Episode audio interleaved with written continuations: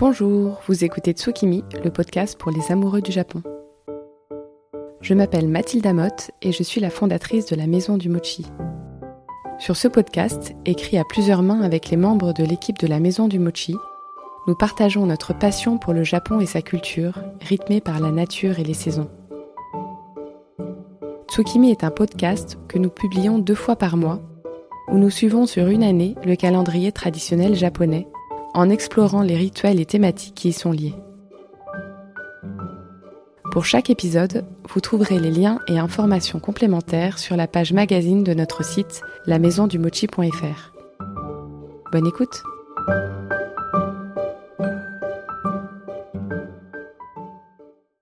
Bonjour et bienvenue dans ce 16e épisode où nous parcourons le Japon au fil des saisons.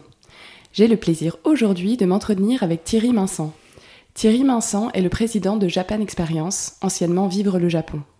Il s'agit de l'agence de voyage référente en France pour partir visiter le pays du soleil levant.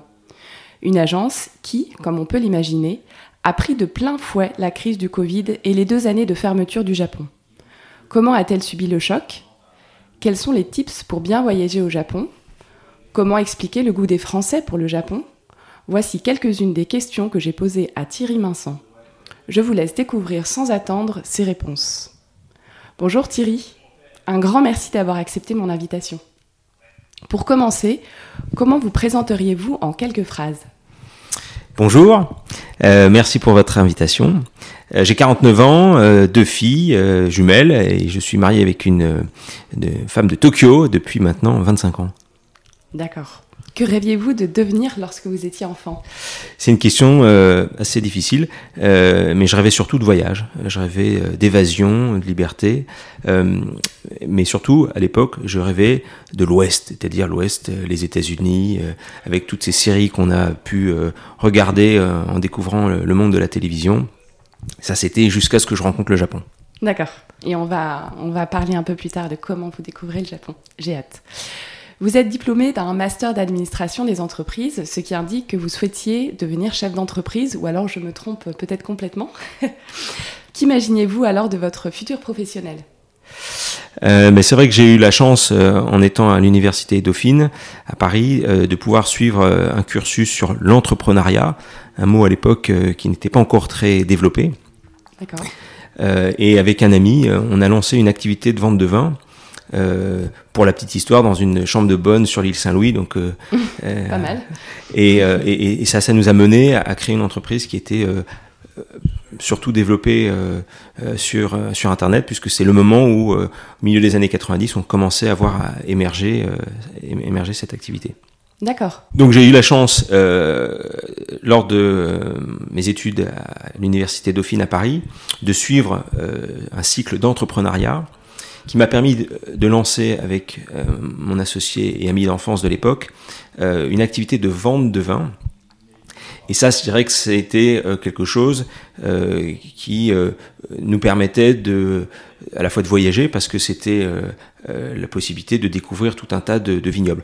je, n'avais pas forcément l'intention de voir plus loin que ça, mais ce qui est sûr, c'est qu'on avait envie de vivre notre métier avec passion.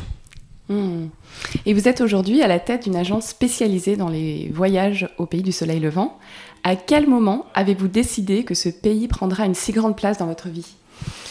En réalité, je n'ai pas décidé euh, que ça allait arriver. J'ai presque envie de dire que ça s'est décidé tout seul. Il se trouve que euh, toujours à Dauphine, euh, il y avait dans les mêmes bâtiments l'université des langues orientales. Et donc j'ai décidé de suivre en parallèle des cours de japonais euh, qui m'ont emmené de fil en aiguille à, faire un premier voyage au Japon, qui était un, ce qu'on appelle à l'époque un, stage en entreprise japonaise, là où euh, les, les, gens euh, n'avaient certainement vu aucun, aucun étranger dans leur, dans leur bureau, et ça a été un choc, un choc qui s'est imposé, et comme je disais au début, là où je regardais principalement du côté de de la culture américaine, de la culture euh, des années euh, des 50s, 70s. Euh, là, le Japon a été, a été quelque chose qui m'a saisi et fait que j'ai changé mon regard, un regard qui s'est tourné vers, vers l'Asie, en sachant que le Japon n'est pas l'Asie. Oui, bien sûr. Et du coup, ce stage que vous avez effectué, il a duré combien de temps? C'est un stage de deux mois, donc on fond assez court. J'ai eu par certains moments l'impression de, revivre les stupeurs et tremblements d'Amélie Nothomb. Vous l'aviez lu ce livre? Je l'avais pas encore lu, mais c'est vrai que c'était c'était plus qu'une autre planète. C'était une, une, façon de voir le monde différemment. Et au fond, je peux comprendre qu'aujourd'hui, quand des voyageurs se rendent au Japon pour la première fois, ils aient ce choc que j'ai moi-même vécu, sans peut-être aller jusqu'au bout euh, en vivant comme des Japonais à la japonaise. Mais clairement, euh, c'est une, une, façon de porter un regard différent sur le monde qui nous entoure. Oui, oui, évidemment. Euh, c'est vrai que c'est. Donc, mon mari, lui, au Japon, a travaillé aussi avec euh, une équipe chez Toshiba, donc il était dans les grands buildings. J'avais lu Stupeur et Tremblement, et dès qu'il revenait du travail, il me racontait des histoires qui ressemblaient vraiment à ce qui était raconté par Amélie Nozomo. Oui, tout à fait. Et au-delà de ma petite expérience qui n'aura duré que deux mois dans un contexte totalement japonais, euh, j'ai rencontré énormément de, Français et Françaises ou d'étrangers au Japon qui ont vécu à de très nombreuses reprises ces expériences euh, à la fois déconcertantes, euh, parfois humiliantes et, en tout cas déroutantes pour nous qui, encore une fois, sommes habitués à des, à des, à des je dirais, des, des valeurs qui au Japon n'ont pas de signification. L'esprit d'indépendance, l'esprit d'autonomie, l'esprit de liberté sont totalement absents du monde du travail au Japon. Ne sont pas valorisés, oui. Alors que les, voilà, le respect, euh, l'écoute euh, euh, et le la capacité, la remise en question, pas vraiment, mais c'est plus euh, qu'est-ce qui font les valeurs du travail au Japon, justement, du coup, euh, là vous avez cité des valeurs qui sont plutôt les nôtres euh, en Occident. Quelles sont à l'inverse les valeurs que l'on valorise au Japon? Bah, Écoutez, il y a une, petite image qui m'avait été transmise par quelqu'un qui a travaillé pendant 15 ans au Japon.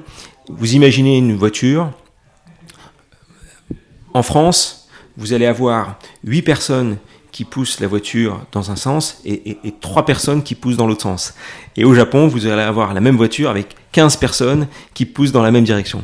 Ah et je trouve que ça, ça symbolise, euh, si vous voulez, cette, à la fois cet esprit de groupe euh, qui évidemment caractérise euh, le Japon, cet esprit aussi d'acceptation. On prend les choses comme elles sont on a une capacité, les Japonais ont une capacité euh, de, résilience qui d'ailleurs euh, leur a valu euh, les plus beaux hommages au moment de, l'épisode de Fukushima, quand, quand, tous les étrangers, peut-être les Chinois en tête, sont partis face à une potentielle menace. Les Japonais sont restés extrêmement stoïques, sont restés présents. Et ça, c'est cette capacité que, que, le Japonais a de faire face aux situations les plus compliquées. de, de comprendre qu'il y a des choses qui les dépassent et qu'il faut l'accepter.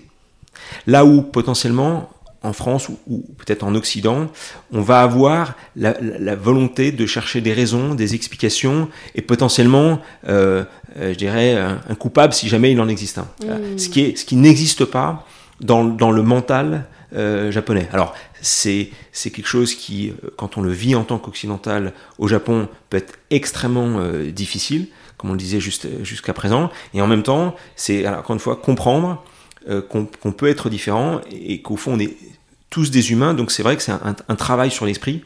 Euh, qui euh, effectivement, bah, sans remettre en, question les valeurs auxquelles nous on a été habitués ici, je parlais donc notamment de, d'esprit de liberté, l'esprit critique notamment, mais, mais cette, ce mental japonais peut euh, aussi nous faire prendre du recul par rapport notamment à ce qu'on vit euh, en ce moment. Si j'ai une petite anecdote à donner, on, sait tout ce qu'on vient de vivre sur les retraites.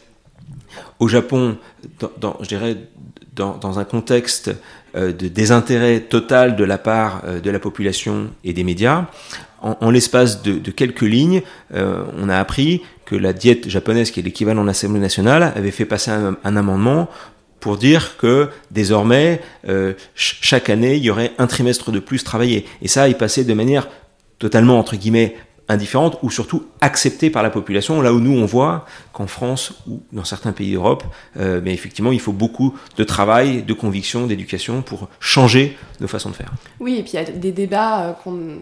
Voilà, euh, quand d'un côté il y a l'acceptation, c'est vrai que quand on parle de choc des cultures, pour, pour, de ce point de vue, c'est énorme parce que là, donc, j'étais pas au courant de, de, cette, de ce fait-là, mais donc on a un exemple où ça passe il n'y a pas de débat.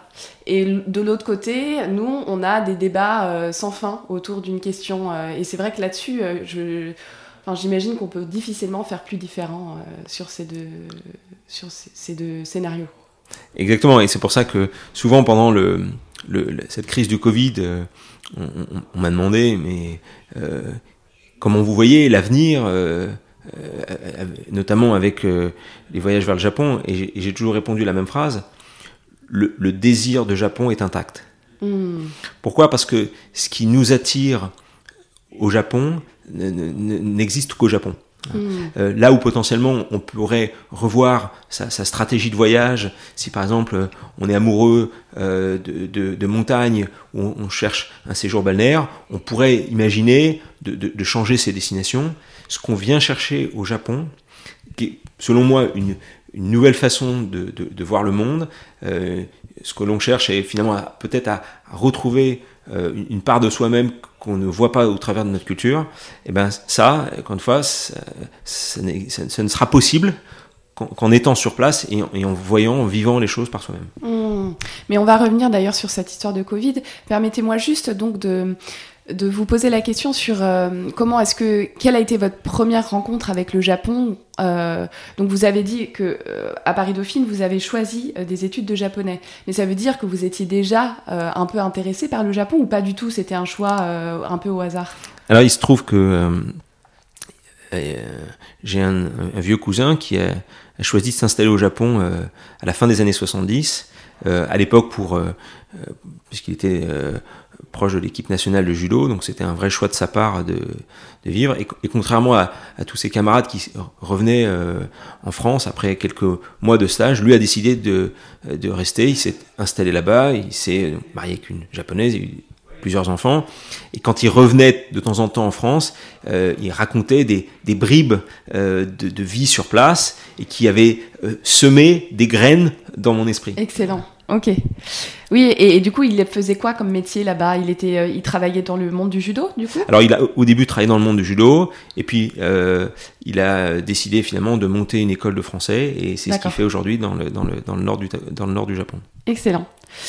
Et donc, euh, vous rentrez dans l'agence alors appelée Vivre le Japon, qui est donc depuis devenue Japan Experience. vous y rentrez en 2011. quel a été votre parcours professionnel jusqu'alors? Donc de, de, il se trouve que j'ai, alors j'ai fait une première expérience au, Japon entre 96 et 98 où, où à l'époque, euh, lorsque le service militaire existait encore, et, euh, je pouvais le faire à la place qu'on appelle une, un service de coopération, ce que j'ai fait dans une entreprise qui s'appelle une école de cuisine, qui s'appelle le Cordon Bleu, et qui avait ah, euh, des bureaux euh, magnifiques, euh, dans, en plus dans un quartier très sympa à Tokyo qui s'appelle Daikanyama. Mm, mm. Et donc j'y ai passé presque deux ans, et donc quand je suis rentré de, de ce séjour au Japon, j'ai repris le début de l'aventure qu'on avait créé avec mon ami de l'époque, Emmerich, pour développer euh, une société de distribution de, de vin euh, dans laquelle donc j'ai j'ai travaillé jusqu'en jusqu'en 2010 euh, là où j'ai décidé de de, de passer de passer au Japon on pourrait dire un peu un retour à mes premières amours. Mmh. D'accord. Et donc en 2019, vous devenez président de cette entreprise. quels étaient alors vos projets pour l'agence? J'ai eu cette chance d'abord de, de, de, travailler pendant, pendant plusieurs années aux côtés euh, de, celui qui a créé euh, Vivre au Japon, qui euh, s'appelait avant Voyageurs au Japon, et vous pouvez justement y voir le lien avec Voyageurs du Monde, parce que Claude Solière, dont je vous parle, a, également fondé Voyageurs du Monde en, 81. Mm-hmm.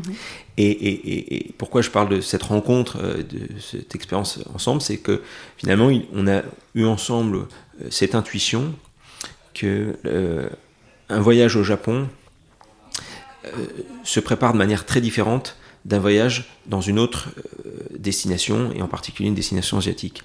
Euh, mm. la, clé du succès d'un voyage au Japon, c'est l'information. C'est la préparation. Exactement. La clé du, la clé du succès, c'est l'information pour bien préparer son voyage. Mm. Et donc le projet que j'ai décidé en, 2009 suite à, ces années, je dirais, de, réflexion, en sachant qu'on avait déjà commencé euh, auparavant, c'est de créer la meilleure expérience digitale pour permettre de donner aux voyageurs tout ce dont ils ont besoin pour réussir leur voyage au Japon. Donc on parle de l'information, c'est plusieurs milliers d'articles actuellement disponibles sur notre, site, sur notre site, mais ce sont également tous les produits dont un voyageur va avoir besoin. Mmh. Aujourd'hui, bien sûr, un voyageur qui va au Japon peut avoir euh, le souhait de se, voir organiser son voyage, ce qui correspond à peu près à 15% des voyageurs, mais l'immense majorité des voyageurs souhaitent organiser soi-même son voyage, finalement avoir le contrôle de son, de, son, de son aventure sur place en sachant que la préparation d'un voyage fait partie du plaisir également. Euh, ah oui, c'est intéressant. Je n'avais pas imaginé que c'était seulement 15% qui venaient à vous euh, pour euh, organiser un voyage tout fait. En fait, depuis, depuis, depuis 2011, au-delà d'organiser des voyages, on a commencé à proposer à la vente, entre autres sur Internet, des produits pour permettre aux gens déjà d'organiser leur voyage. Donc c'est ce qui nous a permis euh, de proposer le fameux Japan Rail Pass, qui est un forfait de train qui permet de voyager de manière tout à fait autonome pendant une durée de 7, 14 ou 21 jours. Et on y a progressivement rajouté tout un certain nombre de, services. Une des innovations euh, qui avait euh, aussi été imaginée un peu avant 2010, c'est de faire vivre l'expérience de, dans une maison japonaise et en particulier à Kyoto. Mmh. Euh, donc c'est vivre le Japon de l'intérieur, c'est s'immerger dans ce qui est euh, encore aujourd'hui l'expérience de vie des Japonais. Parce qu'en effet, une des donc, spécificités de votre agence, c'est la location de maisons. C'est assez rare de voir euh, cette formule. En tout cas, euh, moi qui ne m'y connais pas beaucoup dans ce business, euh, j'ai été assez surprise par cette formule. C'est vrai que moi, personnellement, ça m'a beaucoup parlé, puisque quand je visite, j'aime vivre dans un lieu, y passer plusieurs jours et même imaginer quel serait mon quotidien si j'y vivais. Et donc, je trouve ça super intelligent. Euh, comment est-ce que vous est venue cette idée Donc, euh, vous avez maintenant des maisons en propre, euh, pas mal de maisons partout au Japon, que vous louez donc à, à vos voyageurs. Exactement, c'est tout à fait ça. C'est vivre plutôt que visiter. et ça, c'est aussi une des, c'est une des idées que, que Claude Soler a imaginées avant même qu'Airbnb émerge. Excellent. et là où pendant les années 70-80, on avait l'habitude euh, de, réserver euh, une maison pour des locations, une location de vacances l'été ou, une, location de ski. Euh, là, se dire qu'on allait à 10 000 km de chez soi pour vivre en pleine ville dans une maison où rien n'est fait comme en France, ça a été effectivement une, vraie idée incroyable, mais également un choc pour les voyageurs. c'est d'ailleurs ça qui m'a fait rejoindre cette aventure, c'est finalement prendre conscience que tout le monde sans avoir fait forcément des études de, japonais, tout le monde peut vivre une expérience euh, d'immersion et, comprendre un peu mieux ce que c'est que le Japon. Hmm.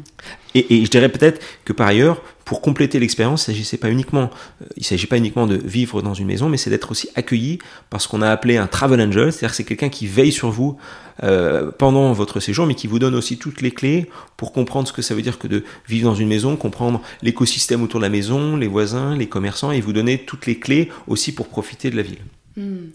Bah, je trouve que l'idée euh, est vraiment superbe. Mais du coup, comment aujourd'hui vous expliquez la différence entre euh, vos locations et un Airbnb? C'est justement c'est. Euh, c'est encore une fois, je pense que je pense que notre Travel Angel, c'était la promesse d'Airbnb au départ. Mmh. Hein, les fondateurs qui racontent leur, leur expérience Airbnb disent qu'effectivement, ben, personne ne venait partager et en même temps leur donner des conseils. Mais la réalité aujourd'hui d'Airbnb, dans 95% des cas, vous n'êtes plus accueilli par l'hôte. Simplement, c'est devenu une, une certaine forme de commodities, en anglais, et euh, au lieu de réserver une chambre, vous avez effectivement un logement qui est souvent plus grand, euh, qui est sans doute aussi beaucoup plus original. Néanmoins, au Japon plus qu'ailleurs, on a besoin de comprendre les choses.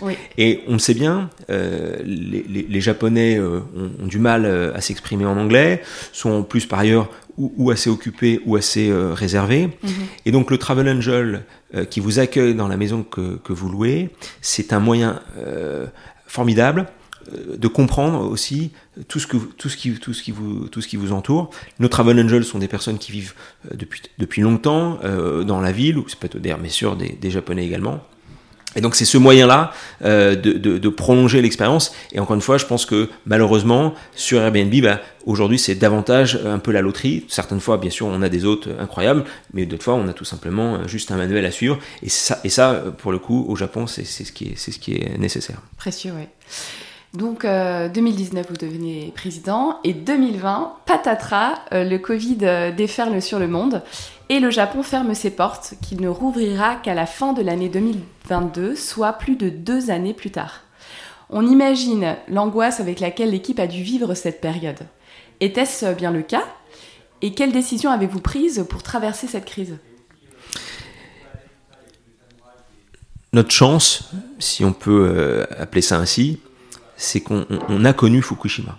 Hmm. Euh, là où tous les euh, voyagistes découvraient ce que voulait dire une crise qui pouvait durer plus que quelques semaines ou quelques mois, Fukushima nous a appris peut-être un peu de la résilience des Japonais, mais que mais qu'on pouvait être impacté sur une période vraiment très longue. Hein, les, voyageurs français sont revenus, euh, je dirais, en masse au Japon euh, à peu près en 2013, soit, deux, années de, crise. Euh, donc ça nous a permis peut-être plus vite, plus tôt que, d'autres professionnels, de prendre des décisions peut-être radicales, en particulier vis-à-vis d'une bonne partie de notre équipe qui était souvent des gens assez jeunes, évidemment épris de Japon, mais qui on a dit écoutez cette crise peut durer assez longtemps Là où il y avait peut-être euh, euh, de la non-acceptation de la part des autres professionnels en disant c'est pas possible que ça dure aussi longtemps, nous on a dit à nos équipes honnêtement allez euh, découvrir d'autres d'autres métiers. donc déjà ça nous a permis de ne pas avoir à, à, tenir une, une position ambivalente en disant rester avec nous. La deuxième chose, c'est que euh, on, a relativement bien vécu cette crise grâce aux aides qui ont été données par le gouvernement français. Il se mm. trouve qu'on a des bureaux dans d'autres pays et euh, je, je, ne connais pas d'autres pays occidentaux qui a aussi bien protégé ces entreprises et ces entrepreneurs. Donc, ça a aussi pour nous euh, été un énorme soulagement. Et enfin, ben, on le verra sans doute un petit peu après, ça nous a aussi donné des idées euh, pour imaginer ce que pouvait vouloir dire vivre le Japon sans forcément s'y rendre. Hmm. Et donc pendant ces deux années, comment vous avez occupé vos équipes?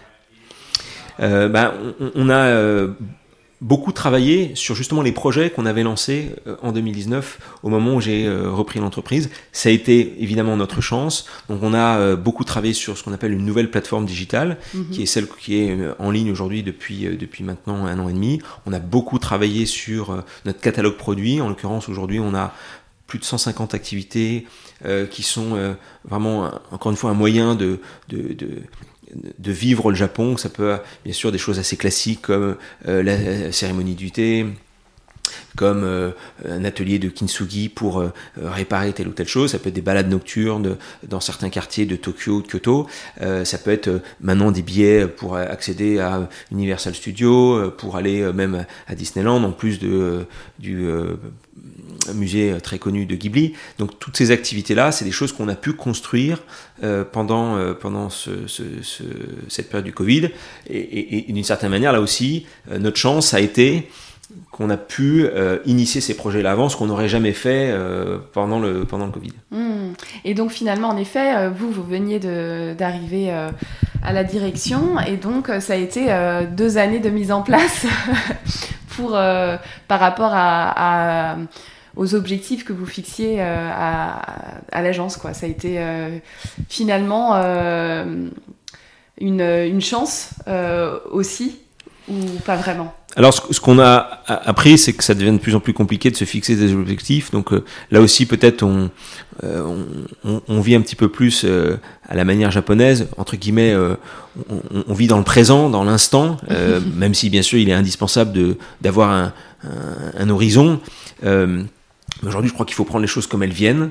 Euh, donc, on a eu cette chance d'être accompagné euh, par le gouvernement français pendant, pendant le Covid, donc de pouvoir mener à bien un certain nombre de projets qu'on n'aurait sans doute euh, pas fait sinon. Oui.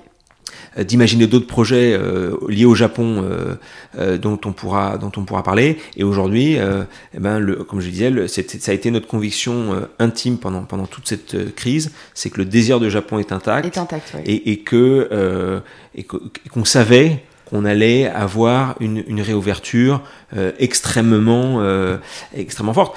Et, en même temps, on, l'a aussi vu de toute façon sur d'autres pays. Et ça, de ce point de vue-là, euh, ça nous a peut-être permis de nous préparer un petit peu. On l'a vu par exemple quand les frontières ont réouvert en 2000, 2021, de, début 2022, ben, on a vu des aéroports absolument surchargés, mmh. des files d'attente, des gens, des Français se, se précipiter notamment aux États-Unis.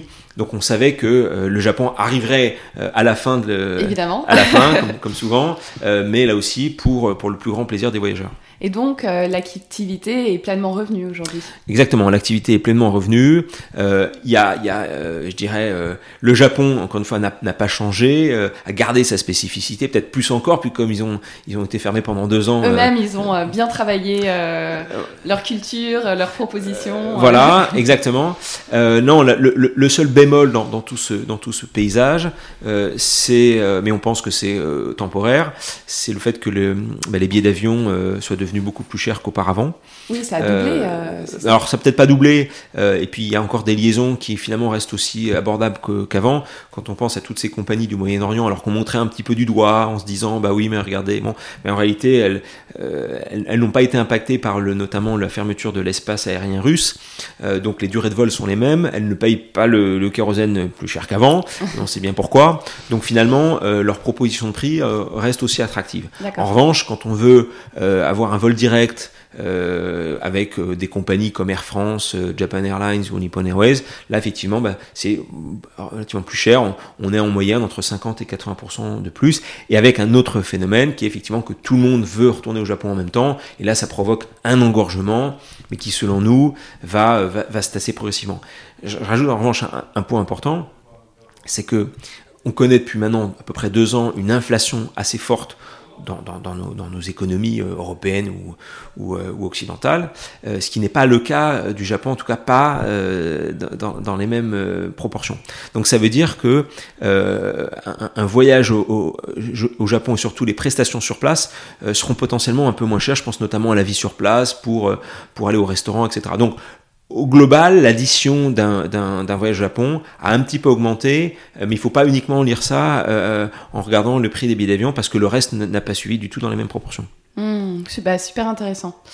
Euh, en tant que premier voyagiste de France, vous avez une position privilégiée pour parler de l'amour des Français pour le Japon. pour commencer, comment l'expliquez-vous cet amour? Ben C'est une question qui qu'on se pose beaucoup. Là, vous avez raison, c'est que le, le Japon tient une place particulière dans le cœur des Français, peut-être plus que dans aucun autre pays européen. Et d'un point de vue très factuel, quand on regarde le nombre de voyageurs français partis au Japon depuis en gros 15 ans, c'est la France qui a la croissance la plus forte. Euh, et même pour donner un exemple encore plus précis, en milieu des années 2000, il y avait plus d'Allemands qui allaient au Japon que de Français. Aujourd'hui, il y a quasiment deux fois plus de Français qui vont au Japon que d'Allemands. D'accord. Alors que, bon, globalement, la population allemande est un petit peu supérieure à la population française. Donc on voit qu'il y a effectivement... Excellent, euh, c'est hyper intéressant. On, voit que, euh, au-delà d'un ressenti, les chiffres viennent euh, conforter ça. Hmm. vous avez raison, ça fait plus de 150 ans qu'il y a cette forme d'amour réciproque. Hein. D'abord, quelque chose qui est, très clair, c'est que les, Japonais sont absolument fascinés par la, par la culture française, son mode de vie, sa langue. Euh, euh, un exemple qui m'avait frappé, même en 2019, euh, il y avait une boutique Picard, une boutique de surgelés français qui ouvre à Ginza, et ben même ça, les Japonais étaient encore absolument fans. Bon, donc ça veut dire que le, la magie française fonctionne encore des, dizaines d'années après. Le, euh, et ça veut dire quoi? Ça veut dire qu'aussi quand on, quand on arrive en tant que Français au Japon, on a une qualité d'accueil qu'on euh, ne sous-estime totalement. Voilà. Et que ce soit, euh, on rentre dans un petit restaurant, une petite gargote, et, et vous allez avoir le, le, patron qui va vous dire merci en, français, mmh. voire même qui va vous dire comment allez-vous avec son accent. Et on va se dire pourquoi? Bah Parce que voilà, ça fait 30 euh, ans qu'il est amoureux de la France, qu'il a pu y aller une fois et que pour lui, c'est un. Donc ces moments partagés euh, mm. entre le Japon et la France se retrouvent aussi. Euh, D'autre part, moi je pense qu'il y a un autre, Un autre phénomène, c'est le phénomène des mangas. Mhm. Hein, je pense que vous avez sans doute lu que... Je fais partie de la génération Dragon Ball Z. Voilà, et, et, et, et c'était justement en 2021 où pour la première fois, le chiffre d'affaires des mangas a dépassé celui de la bande dessinée. D'accord. Voilà. Alors, notamment sous l'effet de, du chèque culture qui a été donné euh, euh, par, le, par le gouvernement euh, pendant, le, pendant le Covid. Mais on voit bien que ce, ce, ce phénomène manga, et, et il est honnêtement très français. Il n'y a pas que le, le public français qui... Hein, les, les, les, les, Espagnols aussi aiment beaucoup. Mais, mais en France, plus, plus qu'ailleurs. Et donc, effectivement, ça nourrit toute cette génération, alors euh, en, en, en capacité de voyager ou, en devenir, donc qui euh, voilà, euh, crée cette, cette fascination. La deuxième chose, c'est que la France est aussi le deuxième investisseur euh, européen au Japon, et, le, et le Japon est le deuxième partenaire commercial de la France en Asie. Donc au-delà des liens culturels, les liens économiques sont forts, et il y a toujours eu en dehors bien sûr de, de l'épisode qu'on connaît euh, quand le, la Seconde Guerre mondiale et avant, il y a toujours eu, un alignement très fort euh, des principes démocratiques euh, entre, la France et le Japon. Et d'ailleurs, ce qu'on connaît assez peu, c'est qu'il y a aussi beaucoup de coopération militaire euh, entre, ces deux pays. Ah bon, je ne savais pas du tout.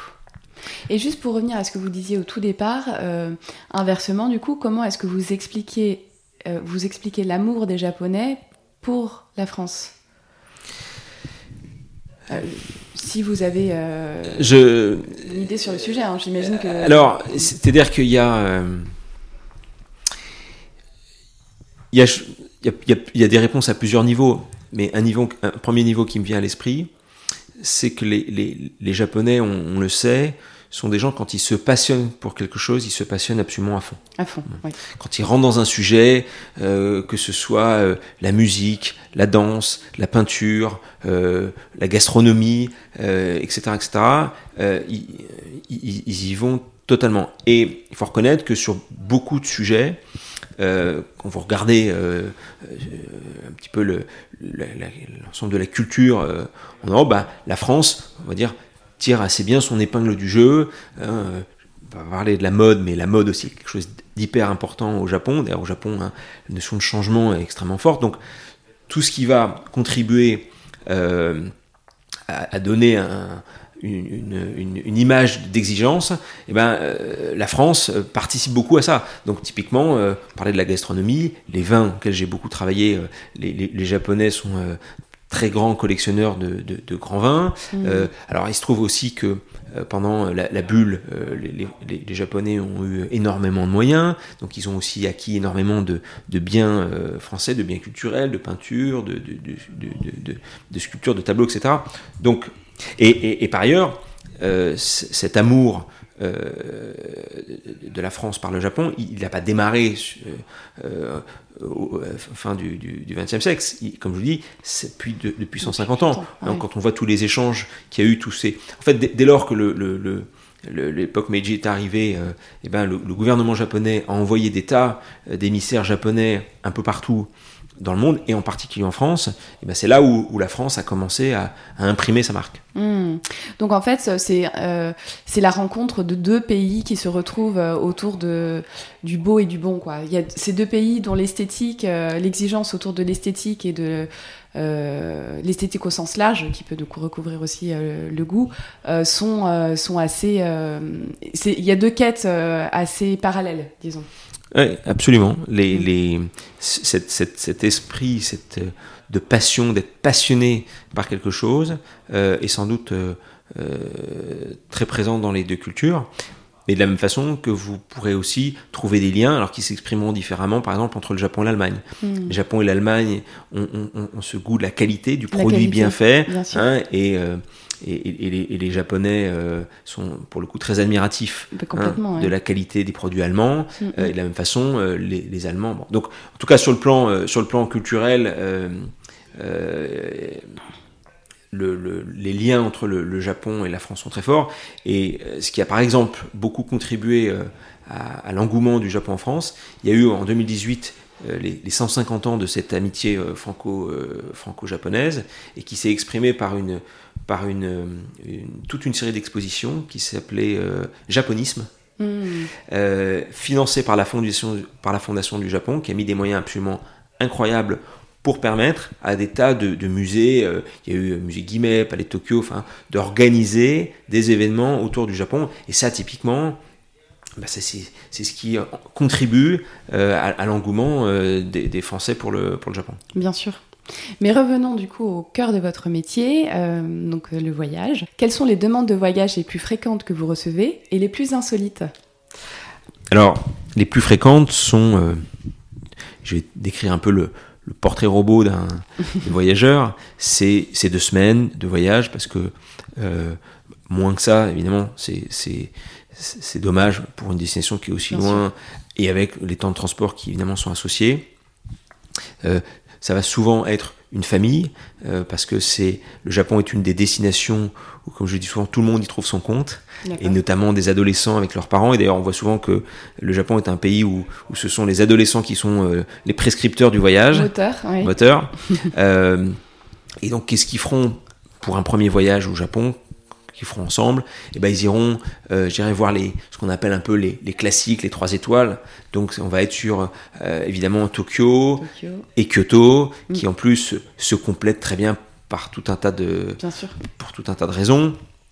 Et puis derrière ils vont, euh, je dirais, euh, élargir euh, leur périple en allant par exemple à Hiroshima pour ceux qui sont euh, très intéressés par l'histoire, ou, ou notamment une ville qui a connu un essor important sur ces 15 dernières années qui s'appelle Kanazawa, qui est une ville qui est sur la mer du Japon et qui en plus est, reliée par ce qu'on appelle les trains rapides qui s'appellent les, Shinkansen. Et enfin, souvent, ils vont euh, compléter ça d'une ce qu'on appelle une escapade en nature, euh, donc notamment dans les Alpes japonaises. Ça peut être dans une ville comme Takayama. Mmh. ça peut être sinon en allant vivre une expérience dans un dans un temple japonais euh, qui notamment au, lieu du bouddhisme euh, qui s'appelle le Mont Koya, à peu près à, 2-3 heures de, de, train de, de, la ville de Kyoto. D'accord. Donc là, voilà, on est sur un parcours assez euh, classique, assez classique hmm. et avec globalement des gens qui voyagent aussi bien le printemps que l'été ou l'automne, sachant que l'été est une période un peu plus compliquée pour voyager au Japon parce qu'il fait chaud. Mm. En revanche, euh, on a souvent plus de facilité à prendre des, congés, donc on, peut aller plus longtemps au Japon l'été. Et, là, du coup, on voit aussi euh, plus de choses. D'accord. Et du coup, quelle est la demande la plus insolite euh, ou quelques-unes que vous ayez reçues? Bah écoutez, j'en ai une qui me vient à l'esprit. c'est un, un, couple de voyageurs qui avait fait son premier voyage avec nous, avec leurs trois grands enfants, il y a plusieurs années. Euh, qui vont au Japon euh, entre guillemets tous les 2-3 ans parce que bah, pour eux c'est une façon de, d'être un peu dans une bulle hors du temps. Hein, ils savent que le voilà, euh, on pourrait se dire parfois le le Japon nous fait du bien. Bah, c'est un petit peu dans cet état d'esprit qu'ils ont. Et, là effectivement ils vont dans une région au sud de au sud du Japon, hein, qui s'appelle l'île de Kyushu, avec notamment beaucoup de parcs naturels, euh, une, activité volcanique euh, assez importante, mais qui du coup permet aussi de, de, de, profiter de ce qu'on appelle des, des onsen, ces sources chaudes. Mmh, je rêve d'aller sur Kyushu. Je, ah bah, je vous encourage à y aller, c'est vraiment un endroit, un endroit formidable. Et, et ça faisait, voilà, ils avaient prévu avec nous un voyage en 2020 qu'ils ont évidemment pas pu faire. Et donc là, si vous voulez, euh, au moment de repartir, ben, ils ont décidé de faire le, plus beau voyage de leur vie. Donc c'est euh, ces trois semaines euh, dans les plus beaux endroits de l'île, ah, les plus beaux établissements, les plus beaux ryokan. Enfin, ils se sont, ils se sont fait vraiment plaisir surtout, euh, sans, sans contrainte. C'est un voyage qu'on a préparé, que j'ai préparé avec eux dans les moindres détails parce qu'ils voilà, ils voulaient ne, ne, ne, ne rien laisser au hasard, profiter de, de chaque instant. et ça, c'est vrai que euh, avoir le, luxe de faire ce type de voyage au Japon, pour en plus des gens qui par ailleurs connaissent très très bien le, le Japon, c'est vrai que c'est assez chouette. Et, et, là, on peut, ça revient un peu à notre notre ADN de, de, voyagiste, c'est que les voyageurs nous font voyager. oui, non, ça fait rêver. Euh, c'est tout à fait le programme euh, euh, que j'aimerais faire et c'est une des raisons pour lesquelles, je, depuis que j'y ai vécu, donc j'ai vécu en 2011 et 2012, et je ne suis plus jamais retournée au Japon parce qu'en fait, j'ai un sorte de syndrome, je crois qu'on dit que c'est le syndrome de Rome, on a tellement d'attentes vis-à-vis de cette destination, on veut tellement que ce soit parfait que finalement on repousse toujours l'échéance jusqu'à ce que. Bon, bah c'est bien, vous m'avez donné un défi, Mathilda. Je, je, je, je, dois vous convaincre d'aller au Japon rapidement parce que je, je peux pas croire un instant que vous seriez déçu, même si beaucoup de choses ont changé. en fait, l'âme des Japonais, elle, ne bouge pas et au fond, ce qu'on qu'on y trouvait il y a il y a 20 ou 25 ans, on, on le retrouve sans problème aujourd'hui. Non, mais c'est évident que je ne serais pas déçue. Euh, c'est juste que moi, je veux, euh, comme euh, vos clients, profiter de chaque instant que je vivrai là-bas, puisque même si c'est trois semaines, c'est court, quoi. Bref. quels sont les deux, trois conseils ou tips les plus utiles pour voyager au Japon? Alors le premier qui vient un peu à, l'opposé de ce qu'on vient de se dire, on veut profiter de chaque instant, évidemment ce qui est naturel, mais on, fait, on, veut en même temps dire un peu aux voyageurs, Prenez votre temps. Oui. Euh, laissez-vous surprendre. Le Japon est, peut-être un des rares pays au monde où on peut se perdre sans risque. Hmm. Et cette idée de se perdre, c'est l'idée d'accepter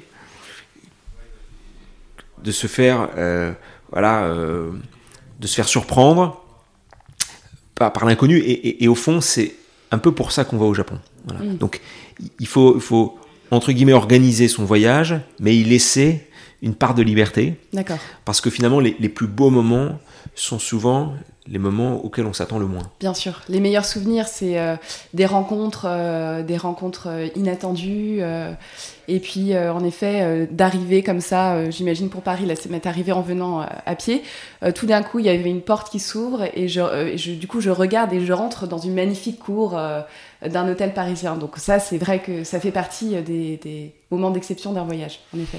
Oui, tout à fait. La deuxième, deuxième conseil, euh, c'est d'arriver à se garder une ou deux journées euh, pour sortir des grandes villes et, euh, et aller dans la campagne japonaise, qui est relativement assez accessible en train. Alors évidemment, si en plus on fait le choix de, se déplacer en voiture, alors là c'est absolument génial parce que on peut potentiellement faire des, rencontres euh, incroyables. Euh, et enfin, troisième conseil, c'est ne pas sous-estimer tout ce qui peut faciliter la vie sur place. Et c'est plutôt des choses qui, entre guillemets, s'anticipent un peu, ou en tout cas auxquelles, voilà, donc par exemple typiquement, prendre de l'accès Internet, euh, parce que sinon, enfin, s'il y a bien un pays qui est hyper connecté, c'est le Japon. Pour autant, euh, euh, sur place, l'internet peut être assez cher. Donc en plus, quand on vient de l'étranger, bon bah, on, ne veut pas dépenser 50 euros par jour de, de communication internet. Donc, donc il y a des formules d'accès internet qu'on propose qui sont facilement accessibles sur sur le web. La deuxième, la deuxième chose, c'est effectivement se dire ok, il y a beaucoup de choses à voir au Japon, mais qui, et ça c'est vraiment la particularité, qui sont un petit peu éparpillés partout. Et je dis toujours, c'est, on, fait un peu un travail de chercheur, toujours se dire, euh, je sais que je dois avoir ça, mais c'est à chaque fois trouver une pépite euh, à l'intérieur d'un ensemble. Donc, avoir avec soi les meilleurs outils pour se déplacer. Alors, je peut-être évoquer au début le, le, le, Japan Rail Pass. Euh, il y a d'autres compléments à ça. Par exemple, il y a une carte prépayée qui est un peu une sorte de, de passe Navigo, mais qui en pratique vous permet de passer n'importe quel euh, guichet de, métro, de bus, vous pouvez même payer des taxis avec, voilà. Donc c'est ces petits outils qui, qui vont rendre le voyage euh, extrêmement agréable et qui en plus vont, vous montrer à quel point le Japon euh, est, en anglais convenient. Pratique, pratique. D'ailleurs, mmh. hein, combien de fois les gens nous disent mais c'est fou, on va dans cette ville de 40 millions d'habitants qui a, tout pour faire peur, et en fait on s'y sent bien, on voit cette, cette gare de Shinjuku, qui est une une des gares les plus euh, empruntées au, monde, où il n'y a, y a, y a, rien qui dépasse, il n'y a pas une anicroche, euh, tout est hyper fluide. Et, et, ça, justement, c'est grâce au fait que bah, le Japon a, entre guillemets, pensé à tout. Et, donc, nous, en tant que voyageurs, il faut aussi qu'on s'équipe pour profiter euh, et, rentrer dans le, dans le, flux, dans, le flux du Japon. Hmm. Très bien, bah, fort, euh, fort utile ces conseils. Euh, juste avant de passer aux questions de la fin, euh, j'ai cru voir aussi que vous avez récemment créé une entreprise qui s'appelle Irashai, donc qui est la contraction de Irashai Mase, qui veut dire bienvenue en japonais. avec une ouverture annoncée pour l'été 2023. Est-ce que vous pourriez nous en dire plus? En tout cas, c'est bien spoté. effectivement, on travaille depuis bientôt deux ans sur un nouveau concept qui s'appelle Irashai qui va ouvrir cet été euh, rue du Louvre, en plein centre de Paris, dans le quartier des Halles. on voit ça comme le nouveau rendez-vous des amateurs de cuisine japonaise à Paris, un endroit convivial où l'on pourra découvrir et s'initier à la nourriture japonaise. D'accord. Donc en sorte d'izakaya. Alors ce sera, je peux pas vous en dire trop, mais il y aura, il y aura plus, ce sera plus qu'un izakaya. D'accord. Euh, en, l'occurrence, euh, l'idée c'est euh, c'est de pouvoir dans ce lieu un peu d'expérience, de pouvoir avoir plusieurs façons de, de, comprendre ce que c'est que la cuisine japonaise. Voilà. Génial, j'ai hâte Et d'ailleurs, on recrute pour préparer l'ouverture. Euh, à la fois en salle, en cuisine et, en vente. Euh, donc on vous, on vous en dira euh, plus évidemment d'ici quelques mois. et il y aura bientôt, il y aura bien d'autres choses à découvrir. Mais vous avez déjà maintenant une page Irachai sur Instagram. Ok sur lequel vous pouvez retrouver nos, voilà sur lequel vous pouvez vous pourrez suivre voilà les activités à venir. D'accord, mais donc on invite nos auditeurs à suivre la page de Hirachai et de Japan Experience s'ils veulent se tenir informés euh, de ah, Exactement. Et il y a même, en fait, euh, on peut même aller directement sur le, le, site euh, web donc, qui s'appelle hirachai.co. Voilà, mhm. où là vous pouvez laisser votre adresse email et vous serez tenu informé via les newsletters qui seront envoyés. Top, à bon entendeur. Mais passons donc aux questions de la fin. Donc l'idée c'est toujours les mêmes questions qui sont posées à l'invité du mois. Euh, avec donc des questions plutôt courtes pour des réponses plutôt courtes. Donc, quel est votre plat japonais salé préféré? Alors, euh, c'est un plat qui, s'appelle le sukiyaki. Hmm. qui est une fondue japonaise, euh, qui évidemment se déguste plutôt, plutôt les mois d'hiver. Et c'est un plat évidemment hyper convivial, puisque ben, on voit bien qu'un principe d'une fondue, tout le monde se sert, et ça c'est, vraiment l'image qu'on a aussi d'un repas au Japon moment où on se retrouve. Et puis par ailleurs, bah, c'est euh, tous les, les, goûts du Japon euh, qui sont dedans et, sur lequel on peut vraiment. Alors bien sûr, c'est souvent à base, de, bien sûr, c'est à base de viande, mais il y a aussi beaucoup de légumes. C'est mariné et c'est plein de saveurs très agréables hein, autour de parfums très japonais qu'on connaît. Très bien. Et la douceur japonaise que vous aimez par-dessus tout? Alors c'est un peu une, une contraction de, euh, une recette française et, japonaise. C'est un tiramisu mmh. au hojicha.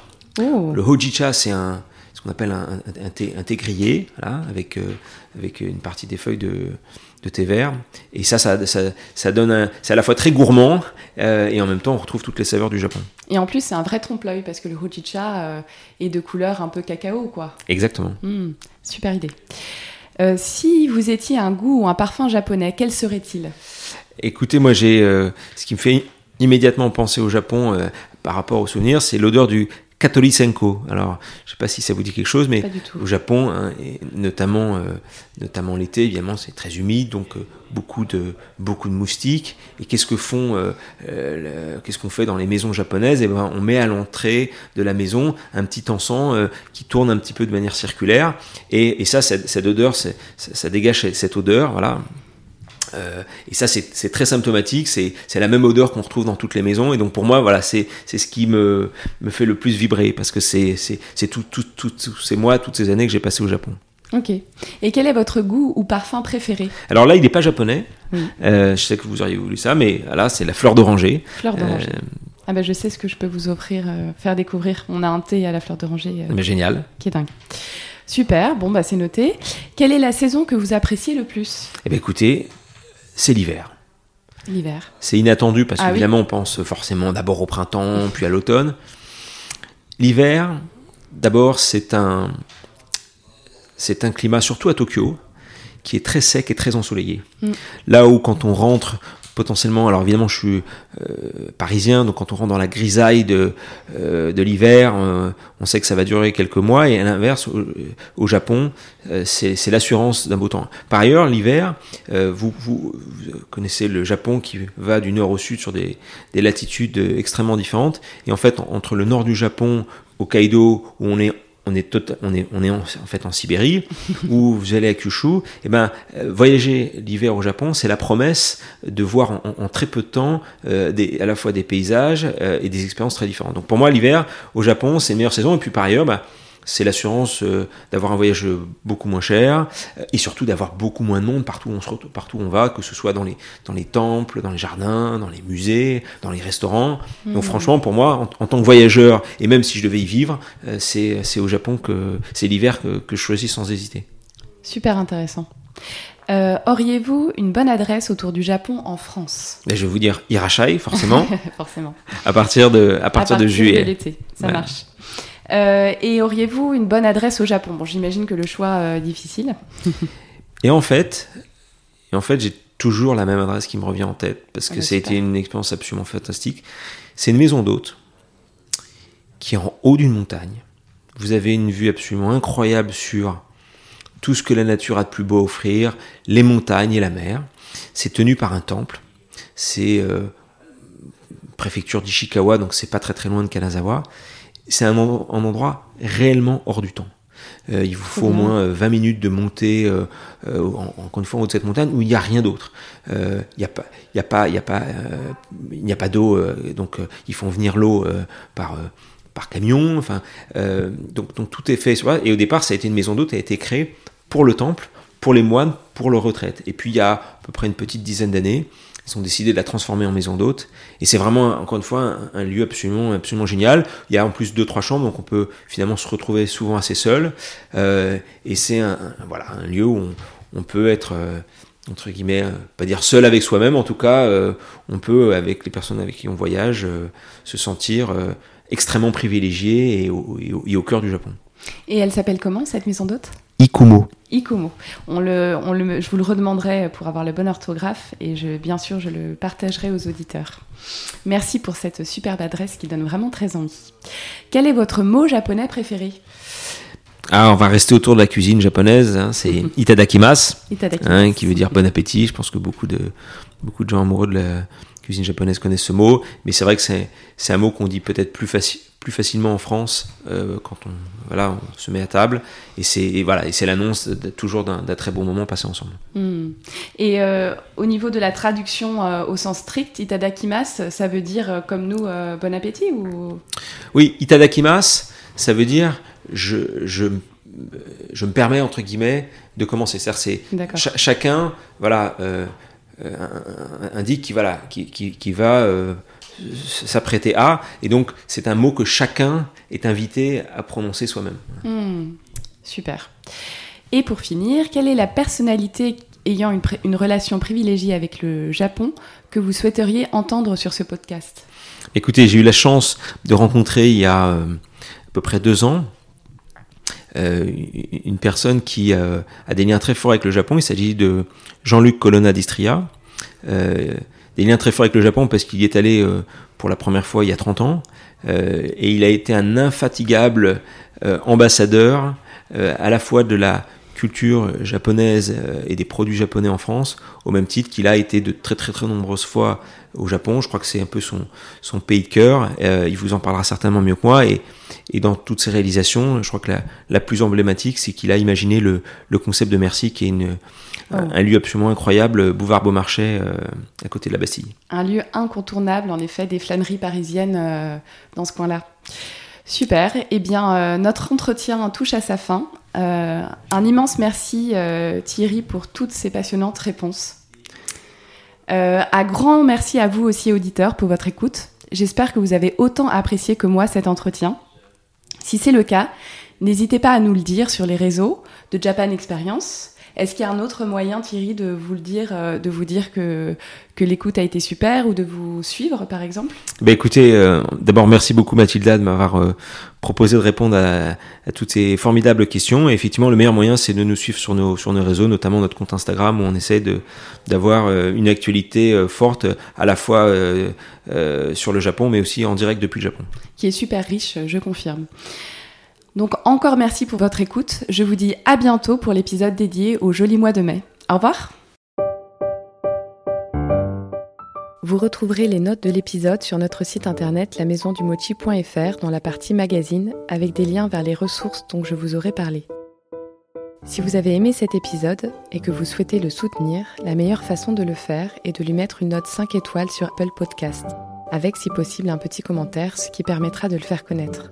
N'hésitez pas non plus à le partager aux personnes qui pourraient être intéressées. Merci pour votre écoute et à très vite.